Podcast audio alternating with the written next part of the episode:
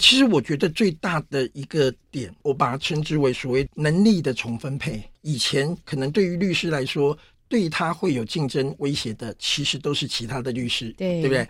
但是因为有了 ChatGPT，所谓的能力的重分配，一个不会写程式的人，突然就会用 ChatGPT 可以搞出一套系统来了。很多在过去我们被认定为是一个社会的弱者，他可能做到很快速的一个能力的翻转。据说、传说、听说、谣传、耳闻，天哪！我的世界怎么都是这种讯息啊？您收到过假讯息吗？资讯爆炸的年代，各种真真假假的讯息，我们怎么样才能够聪明不受骗？欢迎收听《新闻真假掰》，假讯息拜拜。我是黄兆辉，这里是由台湾事实查核教育基金会所制作的 Podcast 节目。Hello，大家好，我是赵辉，欢迎来到新闻真假掰。今天来到现场要陪伴我们一起提升科技资讯与媒体素养的好朋友是数据科学家尹相志，相志好，大家好，赵辉好。我们这这一次又可以再多聊一些，就是 AI 在不同的面向的一些应用的可能性。相志上一次哦，已经来跟我们分享了。我们怎么样下指令哦？我们叫 prompt，、嗯、有人说是咒语哈，但你觉得这些都不是很好的说法，嗯、应该是说我们怎么样跟 AI 沟通，对不对？对，好，怎么样让它可以达成我们想要它做的事，嗯、成为我们的个人的 AI 教练哦。好，我们上次谈到哦，就是还没有聊完哦，ChatGPT 还有这些生成式 AI 在媒体的行业已经被大量的运用了，对不对？哦，包括说怎么样用它来改写新闻稿、扩写新闻稿。一直到我们知道那个 BuzzFeed 像这样的公司，其实已经大量运用 AI 在它的呃新闻或媒体内容的产制流程里，怎么用？像是跟我们分享一下。为什么传统的媒体呃其实不愿意太多谈有关于他们使用 ChatGPT 的一些经验，那是因为他们有一个偶像包袱在嘛，对不对？他必须要呃事实，必须要公正。但是因为呃我们刚刚讲了幻觉的问题，所以他们会有点却步。嗯、但像 BuzzFeed 这样的公司，它本身就不会有太大的一个包袱在。是。那其实它就是一个网络媒体，甚至有人觉得它是内容农场。对，很多人觉得它是美国版的今日头条啊，嗯、就是内容农场。所以那如何让它的东西不要那么看起来像是直直接的剽窃人家的内容，嗯、那么这个时候其实它运用了很多，都是在去换着花样来改写。那所以同样的一个新闻，其实就是进阶的内容农场版，但是不要让你看的那么的赤裸裸，对不对？嗯、那所以呢，它其实在很多的一些内容的编辑生成，那么以及还有针对不同的受众。然后来去做设定，来去变成他们能够接受的内容，来去提，因为他们目的都只是为了一个如何把，对，没错没错。那呃，在基于这样子的一些设计下，怎么样让它的流量可以更好的变现？嗯，对，这是他们的一个最大目标。不过好像这个目标最近有点。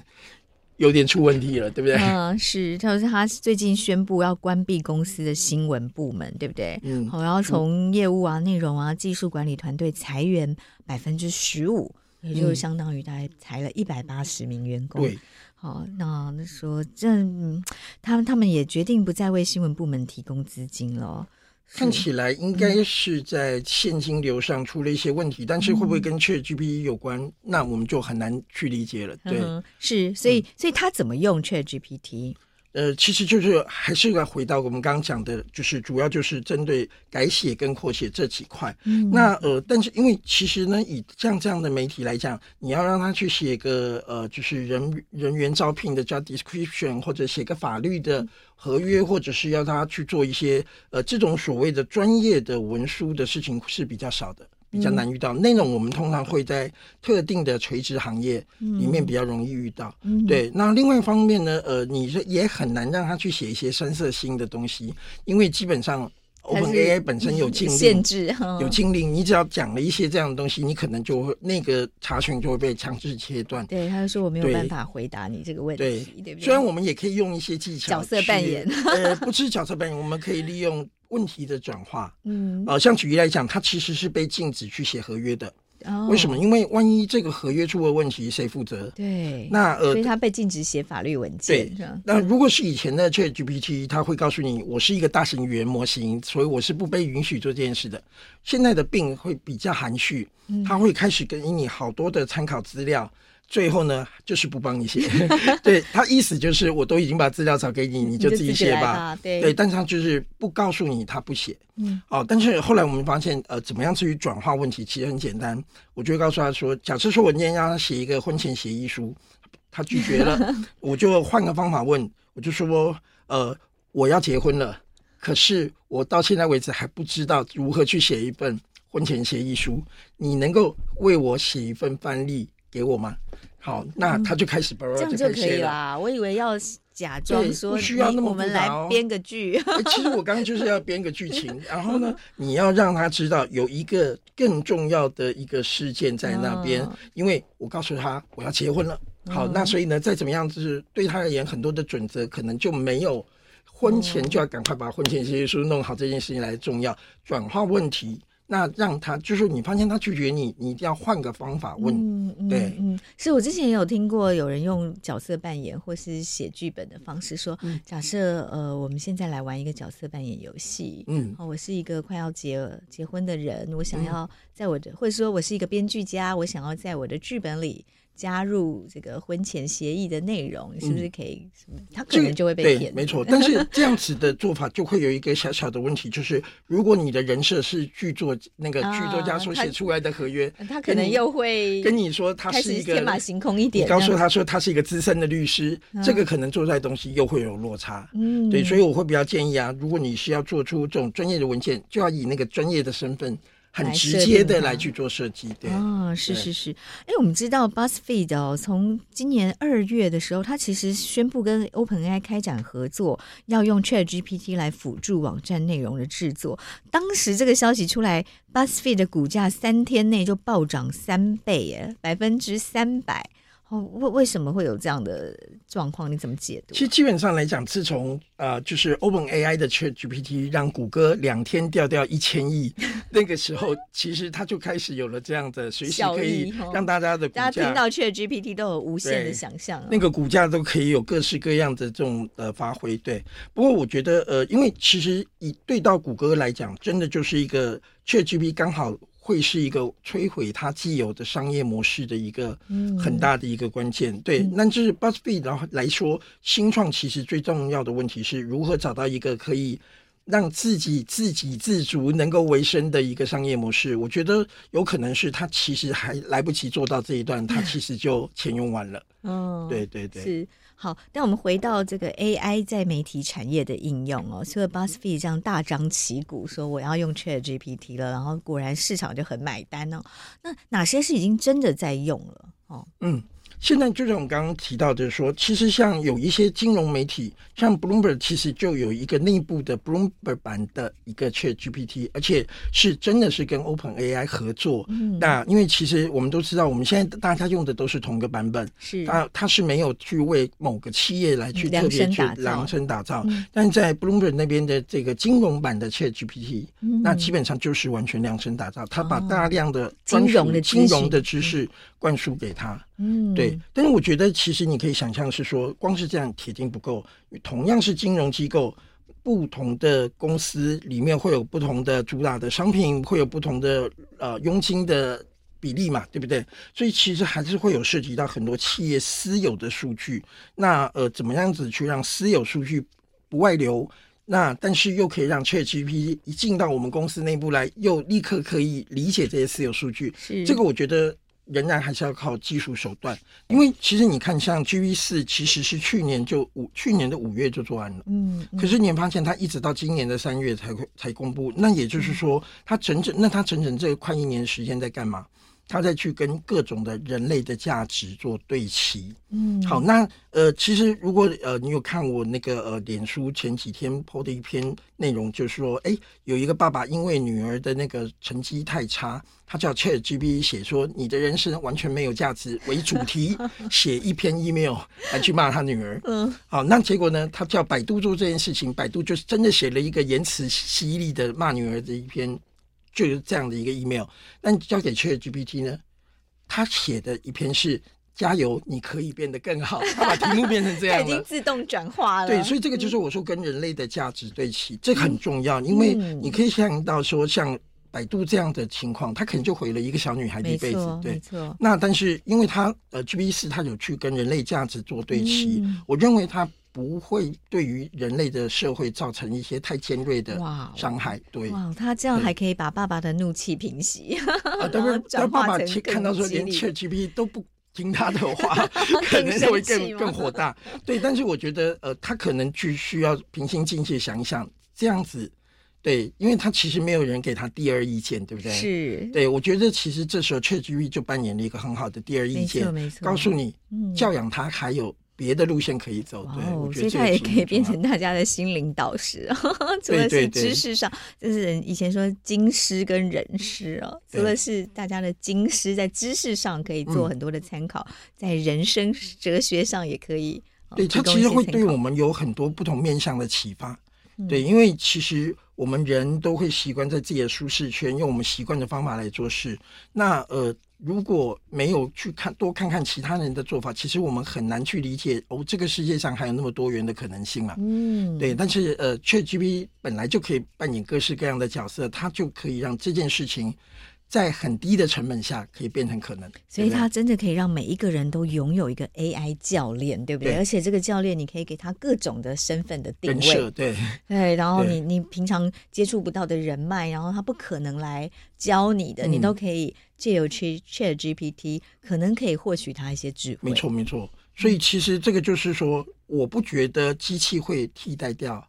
我们的很多的工作，为什么呢？因为其实职业这件事情里面是一堆的小任务，那 AI 可能把局部的任务给替代了，变得更有更有生产力了。但是其实职业这件事情的复杂度，可能还不是他一时半刻可以去 cover 到的。但是你说会不会因此有人会失业？我觉得会，因为。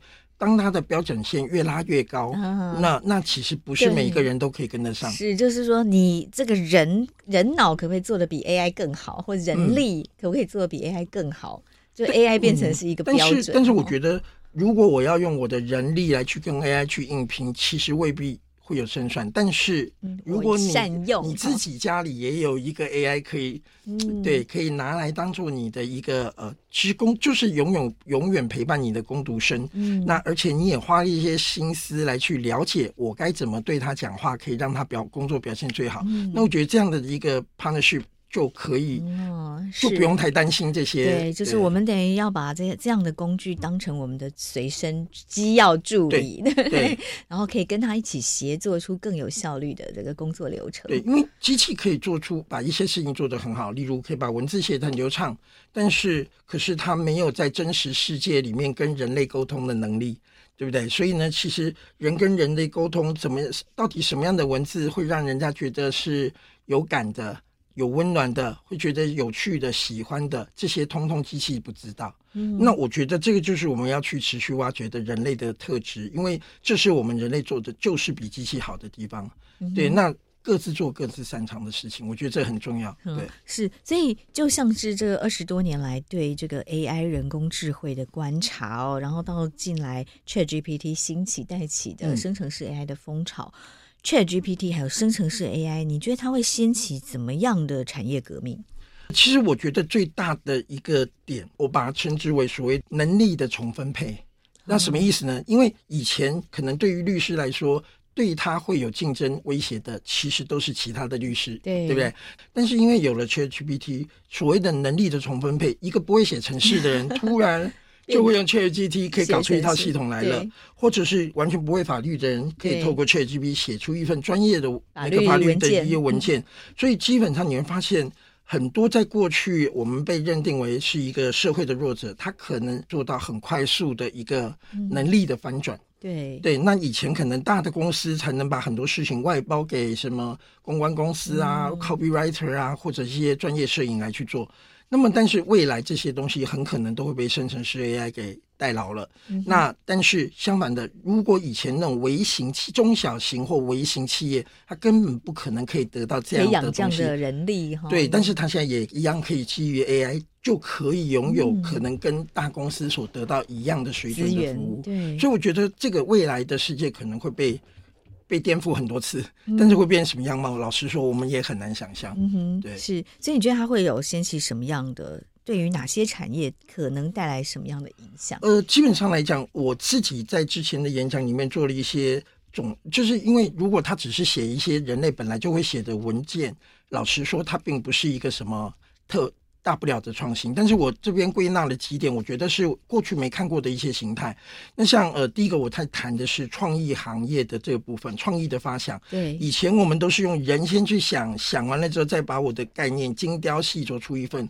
那么所以这就变成无止境的加班，嗯、无止境的讨论开会。所以以前广告公司的人都很可怜，很可怕。对，那所以呢，现在来讲，有 ChatGPT，不要忘了，它是一个大型的语言模型，而且它基于随机。每次给你的答案都不会一样，嗯、那所以呢，我就告诉大家要相信随机的力量。嗯、那么最好的相信随机的力量，对，那当然随机是要有，你还可以做一些比较是有结构性的一些随机哦。像举个例子来说，ChatGPT 是可以把任何无关的词汇都可以很通顺的很连在一起。对，嗯、那么以前我们都是，例如说我要去做产公司的产品的推广，要写一些植入性的文案，以前都是基于产品原有的。定那个特性来出发，所以做出来的东西，老实说，大家都看得太多了，嗯、没感觉了。嗯、但是你现在如果把它去跟一些完全不搭嘎的东西去碰撞出来，它最后还可以连在一起。嗯、那其实对于人类来讲，哎，这个其实就是一个从来没看过有趣的东西。当然，有可能写出来的是惊吓，不是惊喜，对不对？那呃。这个时候你就要相信随机的力量，反正我就让他做很多次，嗯、总有惊喜会出现。嗯、对，所以利用像这样方式呢，我们就不用担心江郎才尽，或者我也不用担心想不出东西。对，以前长思枯竭，真的很痛苦。因为你就让他去大量的产生随机的样本，总有能用的吧？嗯，对，所以这个其实是一个改变原来创意概念的的产制的过程。你说不同的元素互相碰撞，可不可以再帮我们举一个例子？像举呃举例来说，像呃那个呃猫砂。好，那猫砂呢？嗯、我那边就是跟那个就是量子纠缠，然后这个差的够远吧？对，结果呢？结、哦、结果你知道他写出来的文案是什么吗？嗯、他就用薛定谔的猫，哦、就把这两件事情全部连在一起了。哇哦！对，所以我就觉得。他用薛丁格的猫，然然后呢？怎么行销猫？那薛定谔的猫不就是不生不死的一个中间态，对不对？那所以他就告诉你说，使用他的猫砂。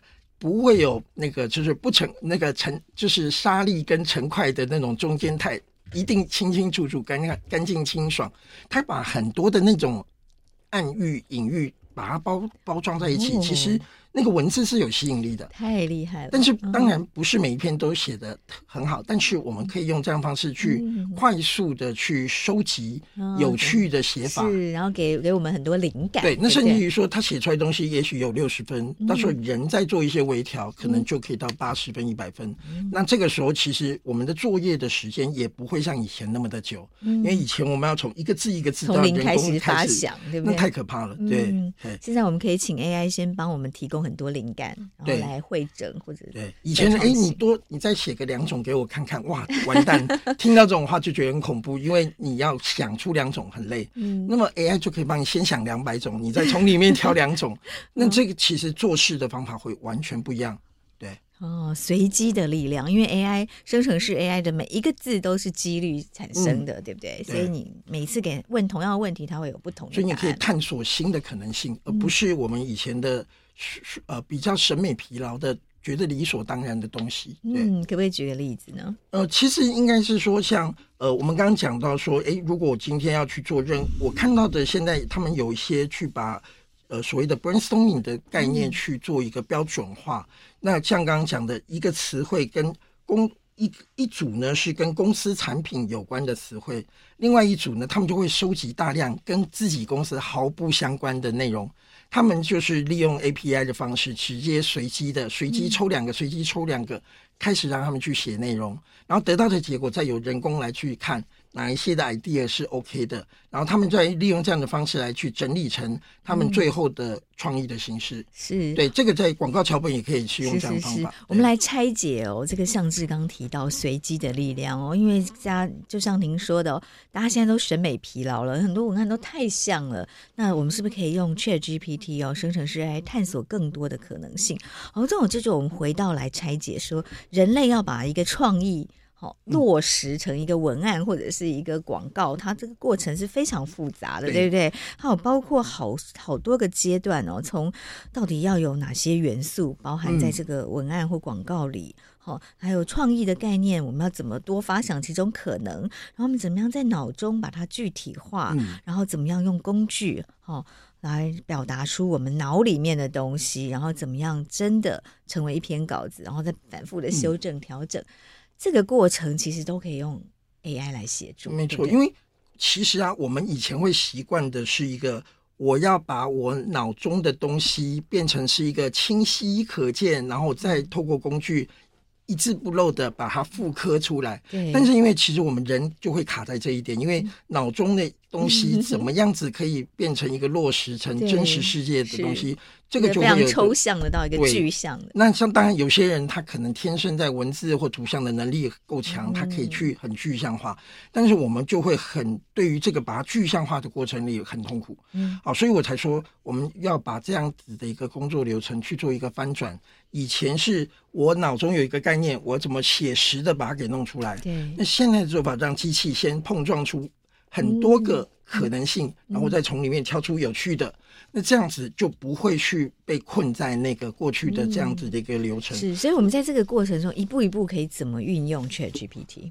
呃，基本上来讲呢，我们首先我们从这个概念呢，我怎么这样去确认说我脑中这些关于某一个文案或者某一个广告或某一个产品的相关元素，其实是够呃这些概念是够多元、够有趣。嗯。诶，举个例子来讲哦，刚讲的碰撞的这个概念，但是还有另外很重要的是，像像我之前曾经要 ChatGPT 去用《长恨歌》的形式 来改写那个《复仇者联盟三跟四》的故事，然后就他在写着怎么看都怎么怪。然后呢，我后来就想的是，到底是不是他对于《长恨歌》是什么有错误的认知？好，那所以呢，在这个里面，其实这个技巧叫做。概念对齐，嗯，就你怎么确保确保说他讲的是你的？对，我就告诉他说，请你先默写一下 《长恨歌》的前面几句，然后他一写出来，我就知道出问题。原来他把误以为那个什么，就是“商女不知亡国恨”，然后呢的那首诗，他误以为那首是《长恨歌》，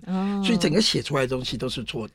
好，那他并没有 catch 到你的讯息。但是因为现在以前我们说 AI 是个黑盒子，你不知道他在想什么。嗯，可是呢。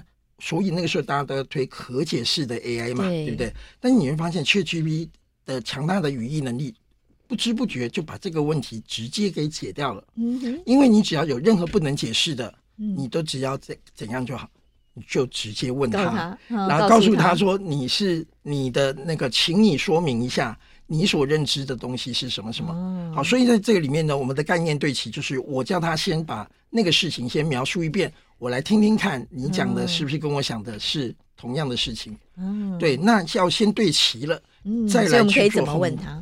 呃，像举个例子来讲，像我刚刚不是说那个长恨歌的时候，你就请他默写，请你默写。那如果不对了怎么办？现在不对了，那因为基本上来讲呢，在呃 ChatGPT 里面有一个很重要的概念叫做思维链，对，Chain of the Thought，想法的锁链啊，就是 Chain of the Thought。但是呢，这个概念是当他出错的时候，你不要直接给他答案。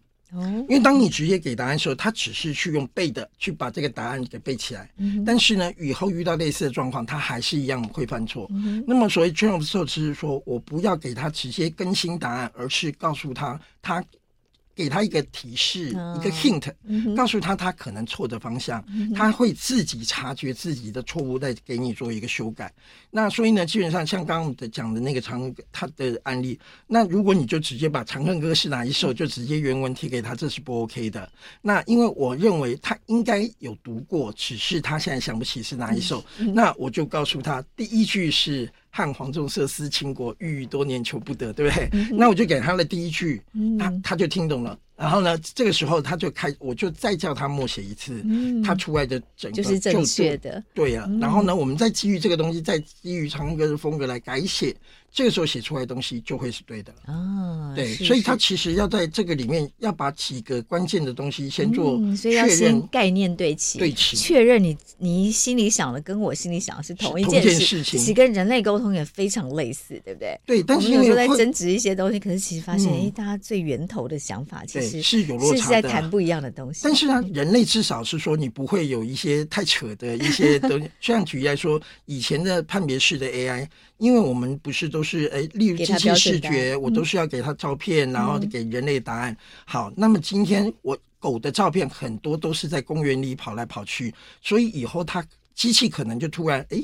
看到公园里面一堆绿绿的东西，他就觉得那是一堆狗，那是一堆狗，这就是一个错误错误的判断，因为他没有尝试。对，所以他只是片面的用数据来做判断，有时候其实得到结果会蛮蛮奇怪、蛮古怪的。对，嗯那像之前不是英国有个足球赛，他说用 AI 可以选取最好的镜头，结果那个镜头一直盯着那个裁判的光头，两个半小时都不离开。对，那这是为什么？那这个就是他在观念上面出了问题了嘛？对对，嗯如果你一开始能够对齐，请他举个例子来说明嗯什么是球，哎，结果他指的是评审的后脑勺，那你就可以事前针对这个问题再去做处理就不会等到事后出球了，那这个就来不及了。对，所以我们在运用 AI 工具的时候，第一步哦一样哦，就是要先概念对齐，嗯好，先跟他确认说，呃，你你我下了指令，你有没有接？你有没有接收？嗯正确接收哈？然后第二步才可以开始进行创意的发想跟碰撞。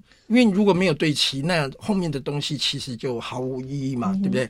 那关键的碰呃碰撞，其实这个就我刚刚提到的，避免审美疲劳，我们可以有一些更新的想法。嗯那反正 API 就让它多跑个几次，嗯就会有一些新的 idea。但是我就是觉得，如果纯粹只靠随机，老实说，不是一个太有效率的东西对。我还是会觉得说，文字为什么会有感动人或什么？因为我们人天生有想要表达自己内心想法的欲望，对，因为有这个欲望，所以我们才会用文字的形式来表达我心中的想法。那么 ChatGPT 它只学会了人类的表达的方式，嗯很可惜，它没有那个欲望，它没有那个欲望，对。所以它写的东西一定是那种不温不火，嗯不会有激情，嗯。也不会有感伤。对，所以我们要怎么样让他可以？所以这个个时候就要把很具体的，把你要他表达的东西很清晰的去灌输给他。嗯。像呃，之前我我尝让他尝试去写那个去年的学测的那个作文题目，嗯。有点难，什么花草树木的香气记忆，嗯这种题目实在是很难写。树木的香气记忆，对，嗯但是呢，基本上我后来还是让他写了一篇还还不错的一个内容。那嗯基本上是给了他哪些指呃，基本上来讲呢，第一个原来让他自己写，他就告诉你第一种植物是什么什么什么香气，第二种、第四，他就开始给我列表，这种东西当然不 OK，聊对。然后再来呢，我发现他所产生的这些东西都太普通了，老师们一定不会给高分的，对，所以后来我就想，就是我给他的一个命题，其实我是用一个非常清楚的角度，把我要一个什么样的内容很清楚的告诉他，那什么意思嘞？呃，什么样的香气？那你如果是一般的什么茉莉花那种什么，已经太多人写了，不会有，不会让老师对你有记忆。所以我家的植植物是什么呢？我放的是荼蘼，荼蘼，《红楼梦》里面那个“花到荼蘼春事了”，哦春天的最后一种绽开的花朵。对，那这是不是又象征着高中生涯的结束？所以我又加上了角色扮演。嗯你今天是一个十七岁即将要结束高中生活的高中生，嗯然后呢，我告诉他一个基础知识：荼蘼是那个《红楼梦》里面有那个呃“开到荼蘼春事了”，春天结束的最后一朵绽开的花，那象征我的高中生活要结束。然后呢，你是一个十六岁高中生，所以呢，你要把这样的东西，就等于是直接把这个东西映射到自己身上。再接下来，可是春天的结束意味着夏天即将来到，那你也可能迎接你人生的大学生活请把这样的感觉写成，就依照这样的方式写成一篇作文，写出来结果就其实还不错。是因为整个他还是 follow 你的中心思想，对不对？对所以你要给他一些关键的指指令。所以其实应该是说，机器呢就是一个鹦鹉学。其实我们我之前都讲鹦鹉学舌，后来我就讲说鹦鹉学舌，我要跟所有的鹦鹉做 做做抱歉，因为前几天 前几天那个已经有一份很厉害的那个研究出现，鹦鹉是会直接透过视讯电话去跟海洋的另外一边的鹦鹉变成网友。哦、对，ChatGPT 还做不到，所以基本上我不能说它是鹦鹉，因为鹦鹉比较厉害。好，那所以呢，基本上来讲，但是它就是模仿人类语言的表达方式。嗯，嗯，但我觉得要让一个文字真正产生力量的，其实是里面的想法。对，这个是只有人类才能给的。是，所以你还是要给他。一些呃，一些你的想法、你的创意，然后让他用你的创意再去延伸。对，只是因为我的创意，我要把它落实，会有很多很烦、很无聊的事情。但是，他其实专门就是要帮我们去解决这些无聊、烦闷的东西。嗯，对，那让我们可以把重点放在想一些呃更有创意的事情。对，那这是这个就是我们讲的这个。能能力的重分配，不只是大家的那个写，哎、嗯，不会写程式的人会变写程式的这种能力分配，它另外还包括了你自己本身的一个职能上的一个。对，所以其实人的能力也不断要提升啊。像你刚刚下那些关键字，你要读过《红楼梦》，你才下得出来，你才会想到，对不对？对。然后关于这个呃春天、夏天这样的意象、这样的象征，其实已经是一种很哲学的思考，对不对？对。所以你要先把这些呃关键的剧情的发想。然后故事的发想，呃，这个散文结构的发想，先设定给他，嗯、他才根据你的内容，也是一种扩写嘛。而且你也可以想象的是，这样的东西只有谁能做？只有人类能做，嗯，绝对不会是任何的机器可以在。代替我们来去做到的事情，所以我不会相信说机器会把我们人类给替代掉，因为人类没有那么的弱。嗯，对，所以它可以帮我们节省时间，嗯、不用去写那些琐碎的，然后我们可以再去读书。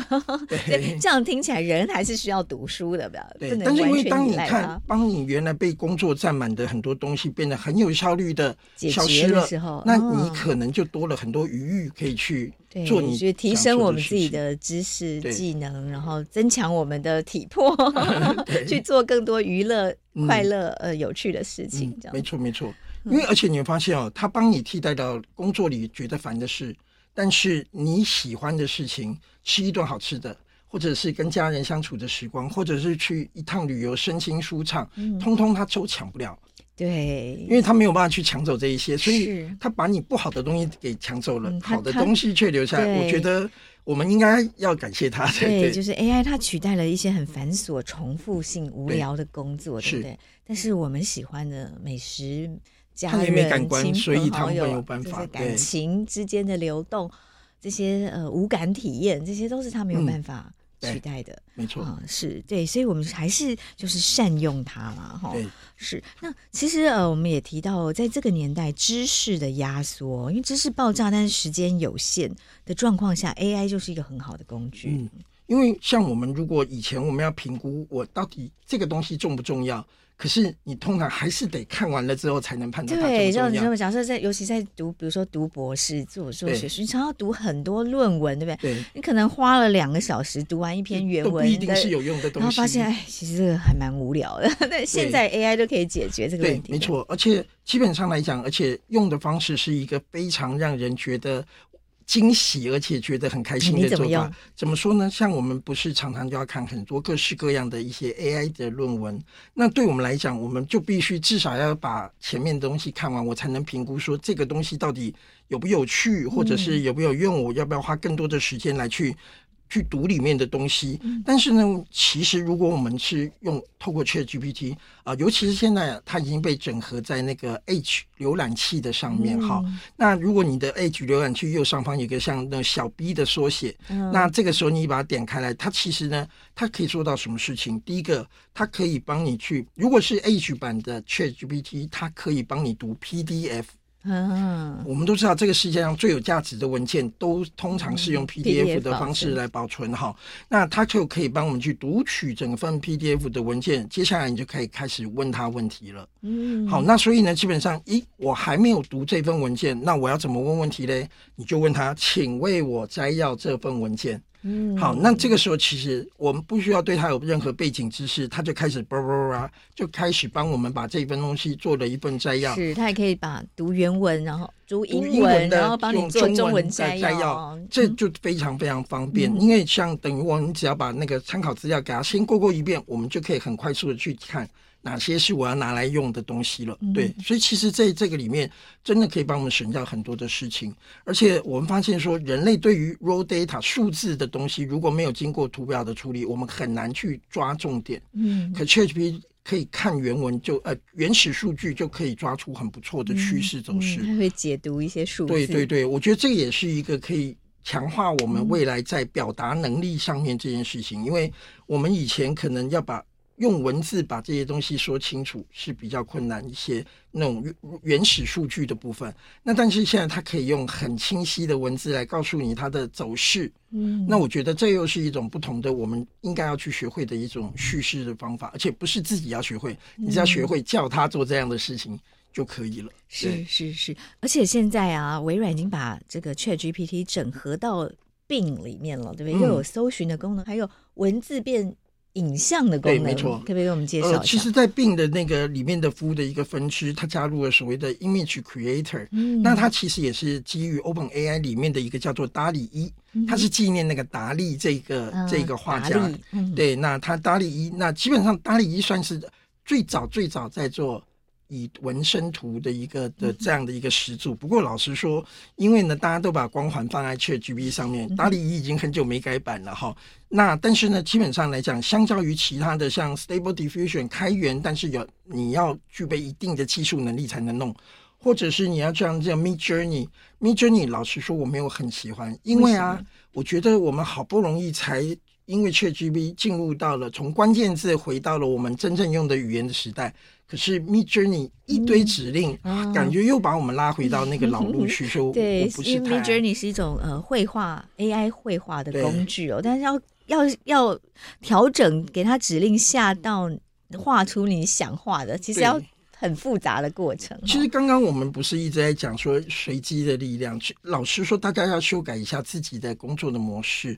因为习惯用 Photoshop 一个一个刻出来的，他就会一直想要去做这样的控制。但是如果你换一种心境，换一种想法，那你就让它随机的先长出了几十份，嗯、挑一个最好的。是，其实那个速度效率会完全不一样，嗯、而且但是会碰撞出你没有想过没有想过东西，对，反而这个东西出来的会、嗯、会是更好的。对，嗯、是刚回到我们说这个 Bing 哦，有文字变成影像的能力。它它好用在哪边？诶、嗯欸，我觉得它的一个最大的特色是免费。好，那为什么为什么这么说呢？因为现在语文生图基本上那个免 Midjourney 也已经不再提供免费了，因为它被大量的那个对岸的网友们去那个占便宜。好，但是你会发现微软怎么让它免费呢？只要你有用 Bing，你就会得到一个积分，然后它你就可以用这个积分换它的图片。一张图片是。一零二四乘一零二四，嗯，解析度那非常好用的，对。那呃，所以呢，在这个里面，那很多人就觉得，那我是不是还要再花一个时间去学那个 Mid 啊，然后去学这些工具，搭理一、Midjourney 或者 Stable Diffusion、嗯、它的 prompt？其实我觉得，当然，如果你有兴趣，你可以这样学。但是如果你是希望可以活用它，其实你不一定要把每一种工具的 prompt 都要学会啊。嗯、我的做法是什么？我就让 ChatGPT，我可以让 ChatGPT 帮我变成一个 coordinator，嗯，那也就是用 ChatGPT 来产生 prompt。对对对，那所以呢，我就只要利用像这样的方式。我举个例子来说，假设说我今天想要去做出一系列的很有趣的一些配图，好，那所以在这个里面，我我原来给 ChatGPT 的一个指示是什么呢？我告诉你说。你是一个 DALL-E 2的一个提示生成工具，我给他一个人设了。好，那你会根据我要的海报需求设计出一个图像的构图。那么接下来你会基于这样的构图去生成一个让 DALL-E 可以画出我想要的东西的提示。那不要忘掉了，这个提示它只 DALL-E 只听懂英文，所以要用英文来撰写，而且确保你的图生出来的结果解析度要够高，画质要够好。这个是我给的这样的一个提示，有点长。那当然，这个过程是我们来来回回测了好几次的一个结果。不过我们现在已经发现，嗯，更好的做法不是叫他说你是一个搭理 E two 的生成工具。我后来现在的那个落地的时候，我就把它改成你是一个才华洋溢的平面设计师。对，你不要把它变成一个工具，你要告诉他你是一个才华洋溢的，而且还才华洋溢。对，工人，然后而且你善，你熟悉过去的所有的这些历史呃风格的专有名词，还有画家、设计师的专有名词，嗯、你可以运用这些词汇来缩减你所下的 prompt。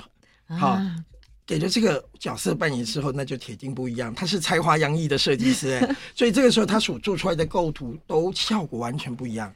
哇！你没有下这个的时候，他很容易就只是把你的那句中文翻成英文就丢出去了。嗯哼。但现在就不是，他就可以给出很多很惊人，而且我们觉得效果其实都比我自己去下。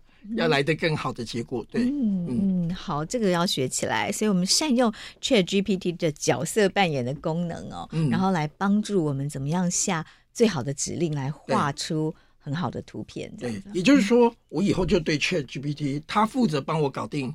其他的 AI，、嗯、那因为它的语言能力够强，嗯、那他就去很快的去搞定他们。但是我只要去熟悉我对我的 ChatGPT 的沟通，只要我能守住这一点，其实后面很多的应用就不用太担心了。嗯、对，是。所以您在你这个可预期的短期之内，你觉得 ChatGPT 对什么样的产业会带来最大的革命？哈，呃，其实我觉得电商。嗯，我会觉得电商是一个最快速、最快速会变化的一个部分。为什么呢？因为对电商来说，只要能够很有效率的去提升它的业绩的，不不是是，因为你想想看哦，电商业商品要上架，你要有同时吸引人的 文案，以及要吸引 SEO，要吸引搜索引擎来看的的一个内容跟介绍，这点很重要。你不能只考虑人看的部分，因为搜索引擎不搜你。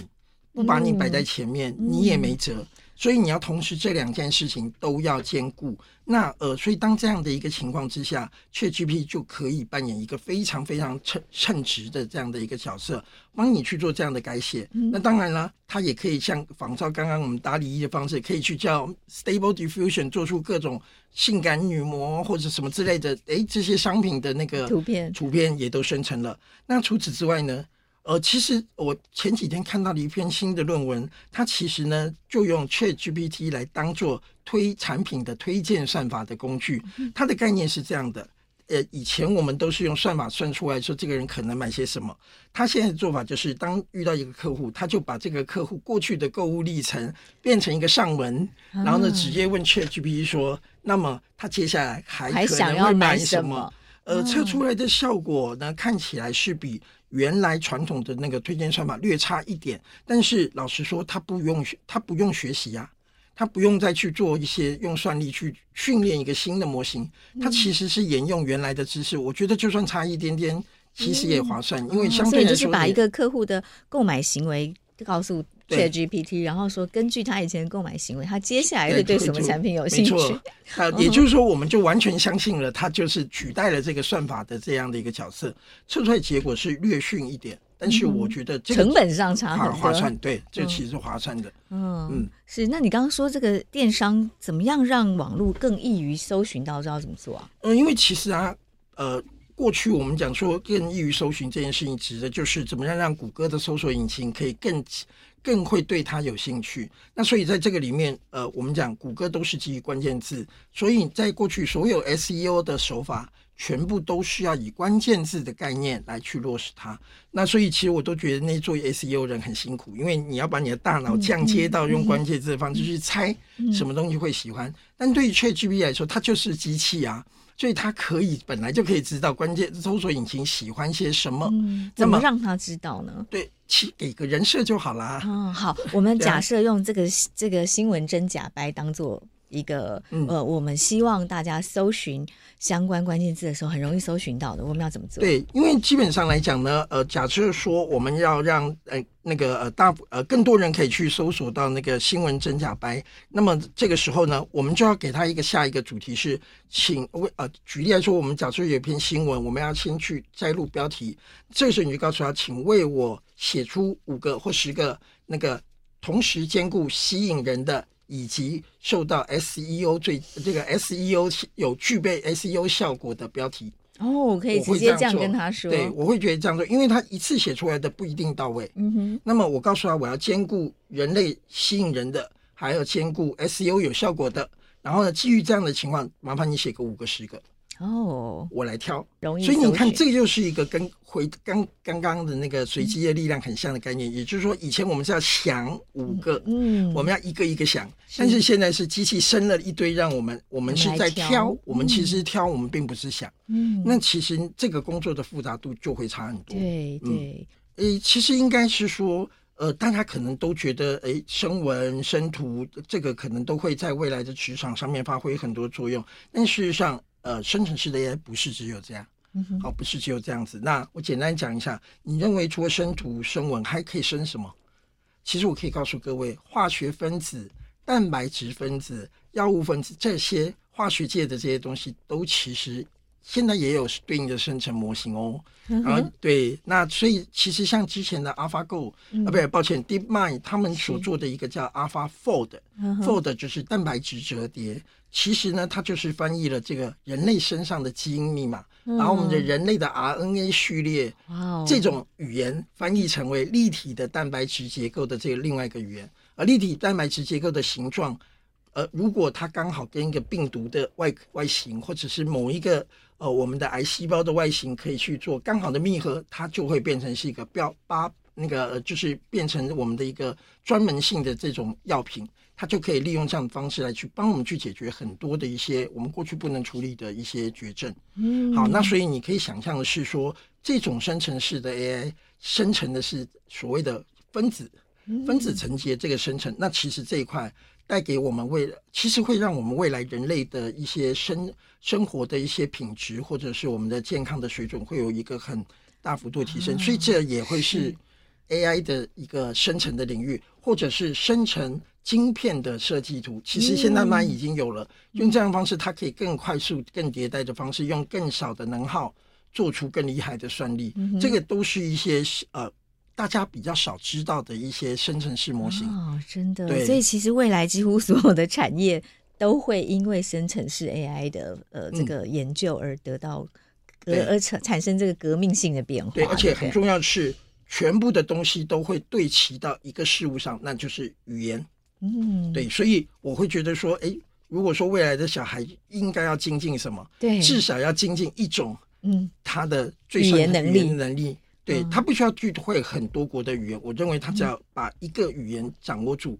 因为反正 ChatGPT 会一百七十种，对，那 所以你不需要那么的多种，它来翻译就好了。但是你必须对你这一种语言的掌握能力，嗯，必须要足够，嗯，就是充分掌握语言，然后可以跟机器传达我们精准的指令，要它做什么。然后呢，千万不要觉得啊这么烦麻烦，我还是自己写好了。这种心态都绝对不要有，嗯，好，因为否则你就会变成众人的 bottleneck，就是门槛全部都卡在你身上，对你的效率一定比不过。一件事情你觉得很简单，每个累积起来一定会把你弄得焦头烂额，所以最好不要有这样的心态。因为我发现职场上很多人都是抱这样心态，连我以前的我也是，嗯哼。但是后来等你吃到苦头了，就会知道说，哎，当你熬夜加班把一堆工作要给处理完，你就会。就会觉得当初如果我花一点时间来去用 ChatGPT，、嗯、那么可能就不会那么惨啊。对，对所以大家现在的当务之急就是赶快多用 ChatGPT，、嗯、然后多跟他沟通，学会跟他沟通，对不对？对，因为它是一个会陪呃，只要微软不倒，理论上它是一个可以一直陪你走下去的一个攻读生。嗯、那好歹你要需要去知道他的熟悉一点，熟悉一下。对对对，所以在这个里面，它没有什么特别的难的学学习门槛。就是要不断的用，对，因为它这个工具已经好用到这个跟以前大家对数位产生的恐惧啊、落差啊，会会会会觉得很有隔阂。对，其实现在不用，你就多跟他玩就对了。而且你只要会打字，会按 Enter，其实好像是。而且我觉得接下来应该都可以用语音了，应该很快吧？你甚至可以直接用语音，因为这个就是一种 Human UI，是，就是发现我们发现最好的使用、最使用、最好使用者界面就是没有使用者界面，是你用直接跟他对话，人类。是怎么沟通的？你就用一样的方式来做。我想现在 TTS 的技术这么发达，这应该很快就会。而且基本上我们人已经把大脑降阶成那个关键字已经有点久了，我觉得是应该需要把它拉回来。而且微软后面也做了一系列的规划，就是 ChatGPT Plugin。那么其实就是要把过去谷歌的广告帝国抄袭一份过来，唯一的差别就是。以前的广告是用关键字出发的，嗯，那未来的广告就是用语义出发的。对，嗯、那这些东西其实虽然世界会不断的有新技术的出现，但是其实很多的原理原则其实都仍然跟以前一样。嗯，对，所以其实善用技术，善用这些工具，然后另外一方方面呢，将自己过去所学到的去面对这些新的变化，那我觉得这是一个在处理这些呃面对这些快速变动世界里面很重要的一点。嗯哼，嗯，好，谢谢相思今天的分享。谢谢收听《新闻真假掰》，这里是由台湾事实查核教育基金会所制作的 Podcast 节目。我们将陆续邀请各行各业的朋友来畅谈媒体议题，陪您一起增强对假讯息的抵抗力，让我们都能和假讯息说拜拜。欢迎您订阅留言，告诉我们您的意见和观点。如果您喜欢这个节目，别忘了给五星好评，也帮我们多多分享哦。